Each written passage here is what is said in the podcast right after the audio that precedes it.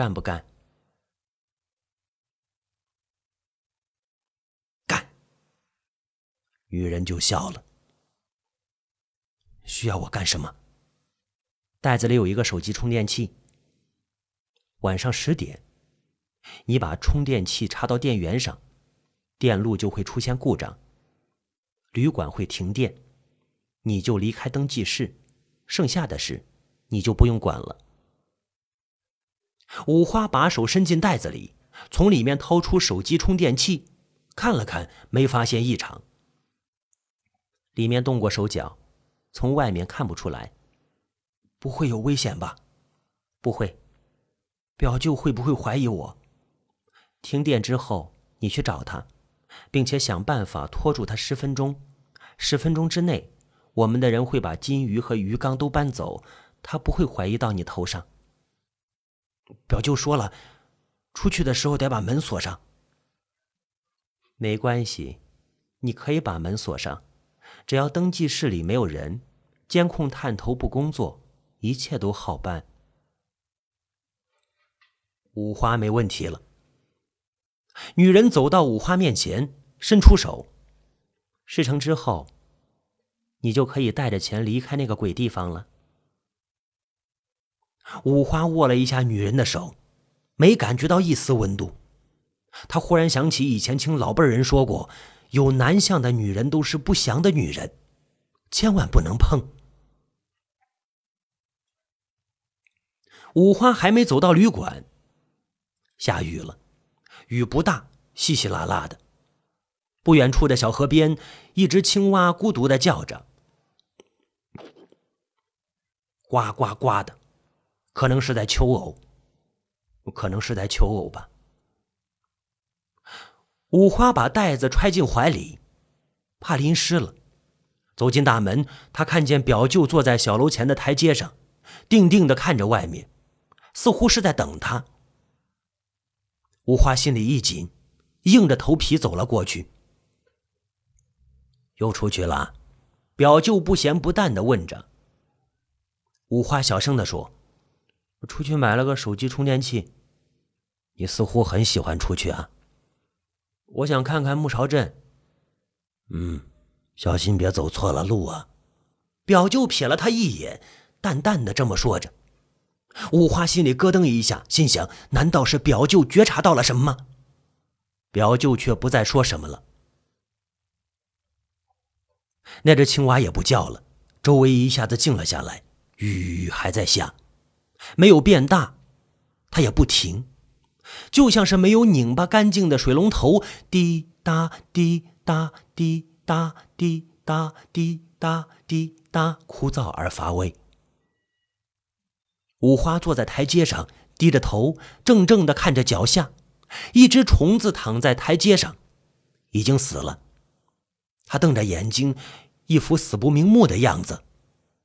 哦，对了，他跟金鱼一样，没有眼皮，就是装睡你也看不出来，或者是真的死了。已经是下午了，表舅是不是该去做午饭了？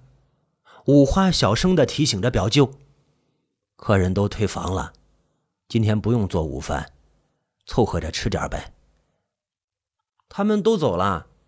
五花装作不知情。表舅看了他一眼，没说什么。过了一会儿，表舅站起身来：“走吧，吃饭去。”午饭还是葱油饼和棒子面粥。五花没有胃口。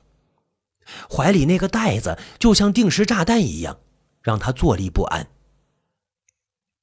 表舅似乎有心事，只吃了两口就放下了筷子。今天下雨，应该没有客人了。吃完饭回去睡午觉。这两天你一定是累坏了。表舅一定是在暗示什么。五花心想。表舅关上门，又拉上窗帘。房间里顿时暗了下来，五花的心里充满了恐惧，害怕表舅用某种邪恶的手法让他不见了。一个人不见了，很可能就是死了。表舅上了床，挺直了身体，瞪着眼一动不动，乍一看跟死不瞑目似的。过了大约一分钟，表舅慢慢的闭上了眼睛，很快就发出了鼾声。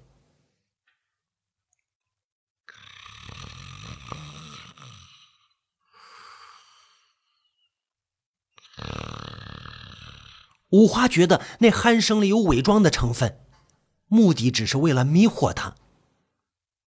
五花当然不敢睡，害怕睡着之后就再也醒不过来。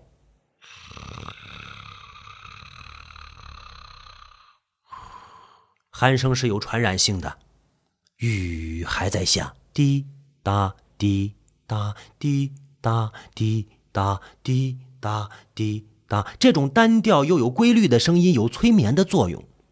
五花的眼皮越来越沉重，粘上又睁开，粘上又睁开，粘上，他还是睡着了。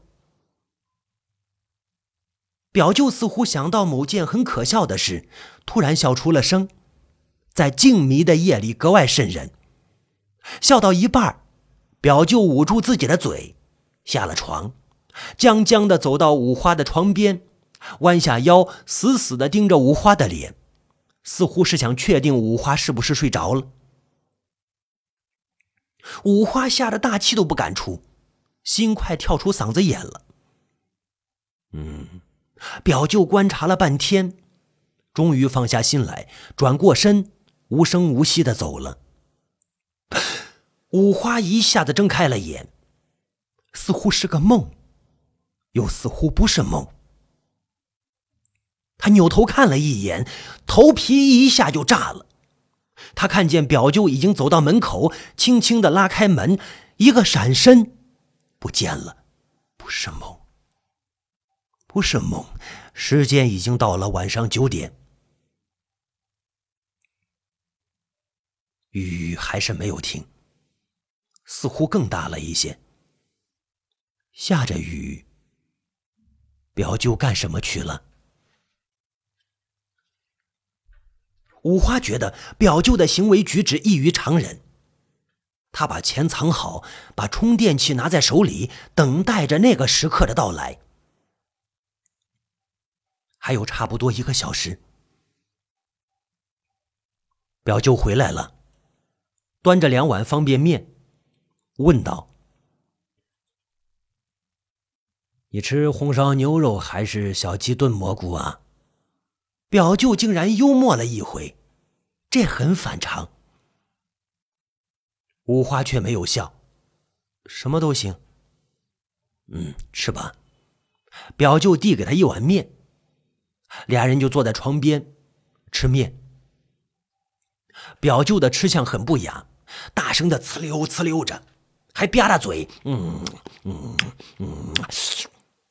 五花一边吃一边偷偷瞄着墙上的挂钟，盼着挂钟走得快一点，又怕他走得太快了。快到晚上十点了。吃完了面，五花试探着问道。表舅，我去登记室值班吧。不用了，今天晚上休息，明天再说。那你你呢？我也休息。表舅看了五花一眼，慢慢的说着。五花心想，这样也好，不用想办法拖住表舅了。有那么一阵子，俩人都不说话。气氛有些压抑。很远的地方呢，传来几声狗叫，很快，更多的狗跟着叫了起来。他们一定是发现了什么。十点了，表舅盯着五花说道，似乎是在提醒他什么。啊！五花吓了一跳。睡吧。哦。五花装模作样的拿出手机看了看，我手机没电了。呃，充上电再睡。电源插座在角落里。他坐到床边，伸出脚去找鞋，只找到一只鞋。他记得上床之前把两只鞋都拖到了床边，另一只去哪儿了？他弯下腰，看见鞋子跑到床底下去了，他的心顿时悬空了。感觉冥冥之中似乎有一股神秘的力量在阻止他。箭在弦上，不得不发。他下了床，把另一只鞋掏出来穿上，去充电。咔嚓一声，充电器插上了，电光一闪，灯一下就灭了。哦，五花惊呼一声，不是假装的，他是真的害怕了。没事跳闸了。黑暗中响起表舅的声音。五花嘘嘘的说：“我买这个手机充电器质量有问题。”表舅没有说什么。要不要去看看呀？五花紧张的问。他害怕表舅出去之后碰上那伙人再打起来。不用了，明天再说。睡觉吧。五花睡不着。他瞪着双眼，无比清醒。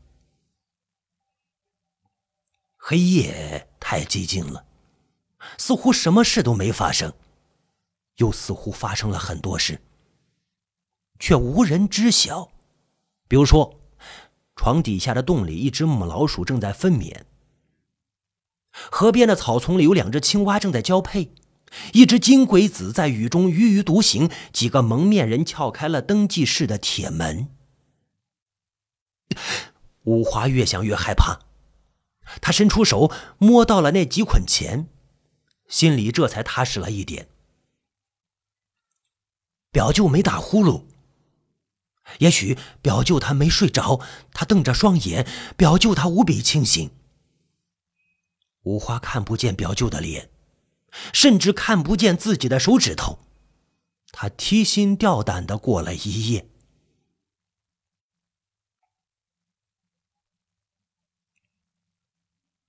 天终于亮了，是个晴天。表舅醒了，表舅一边穿衣服。一边说着：“起床了，收拾一下，准备开门。”哦，呃，五花装作刚睡醒的样子，慢腾腾的穿衣服。他不知道表舅发现金鱼和鱼缸被盗之后会有什么反应：惊慌、绝望、哭天抹地、歇斯底里。表舅在前，五花在后，走向了登记室。铁门虚掩着，五花的心一下悬空了。表舅停了一下，径直走了过去。金鱼和鱼缸都不见了。表舅站在那里，一动不动。他背对着五花，五花看不见表舅的脸。过了一会儿，表舅慢慢的转过身。表情竟然很平静，他绕过五花，把铁门关上，又插上了门栓，哐当，哐当，哐当，哐当，哐当，哐当，哐当，哐当，七道门栓全插上了。五花抖了七下。表舅走到五花的身边，定定的看着他，半天才说道。这件事儿跟你有关，对吗？五花仿佛掉进了冰窟窿里，僵住了，脑子里只有一个念头：完了，完了。表舅又看了他几眼。我早就告诉过你，在这里不管遇到什么事，都别当真，把自己当成一个看客。千万不要置身其中。你没听我的话，对不对？表舅的手慢慢的伸进了怀里，他的怀里一定藏着某种致命的武器。啊啊啊！五花觉得自己大祸临头了。沉默了半天，表舅忽然叹了口气：“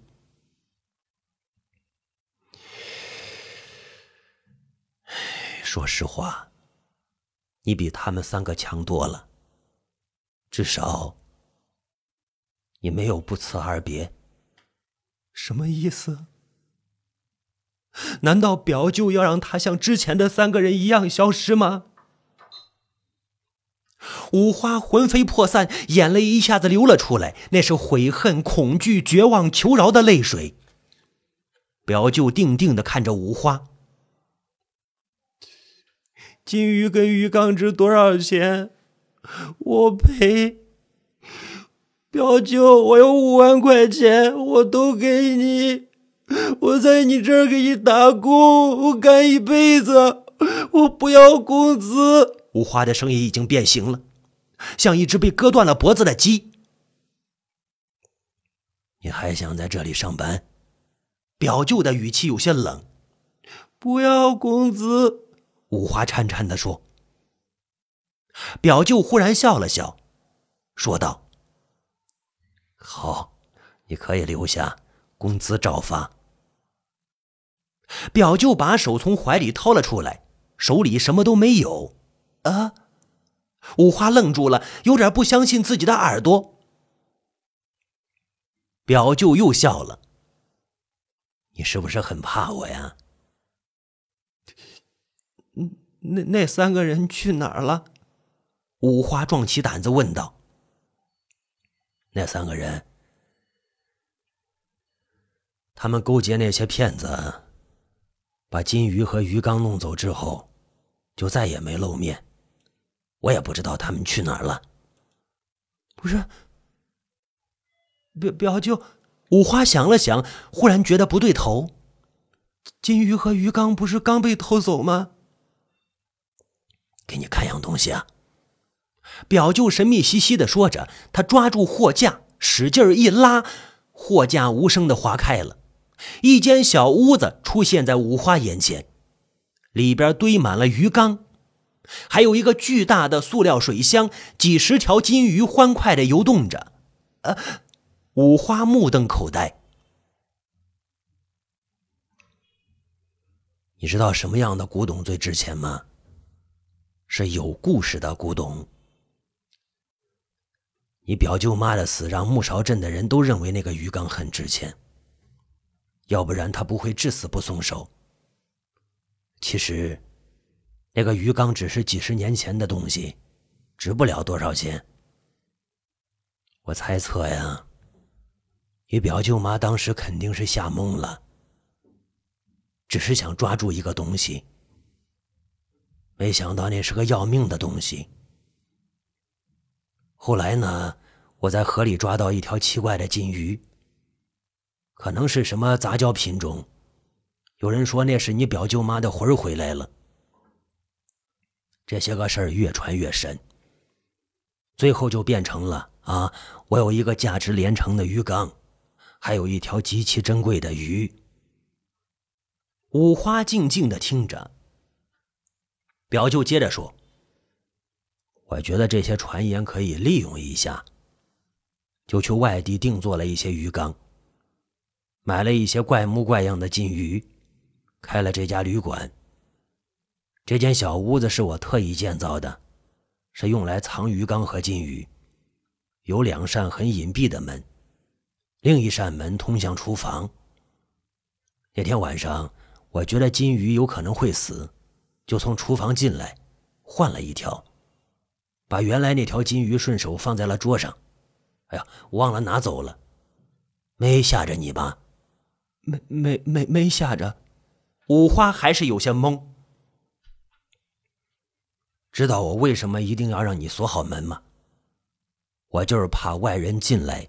发现那鱼缸不是古董，金鱼呢也不是竹顶紫罗袍，只要他不进门，站在窗户外边根本就看不出真假。哦，五花似乎明白了什么。表舅接着说：“金鱼是假的，鱼缸也是假的，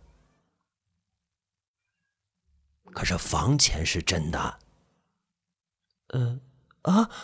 五花恍然大悟。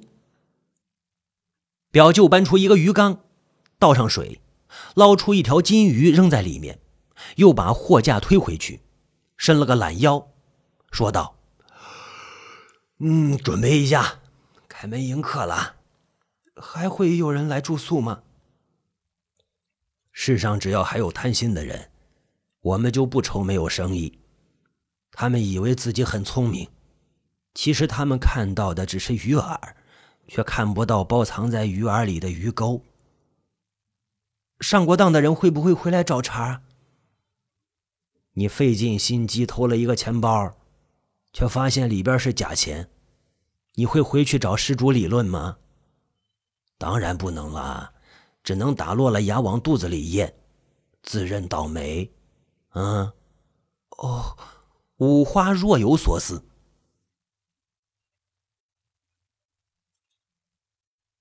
中午。一个女人走进了小楼，走到登记室的窗前，敲了敲窗户。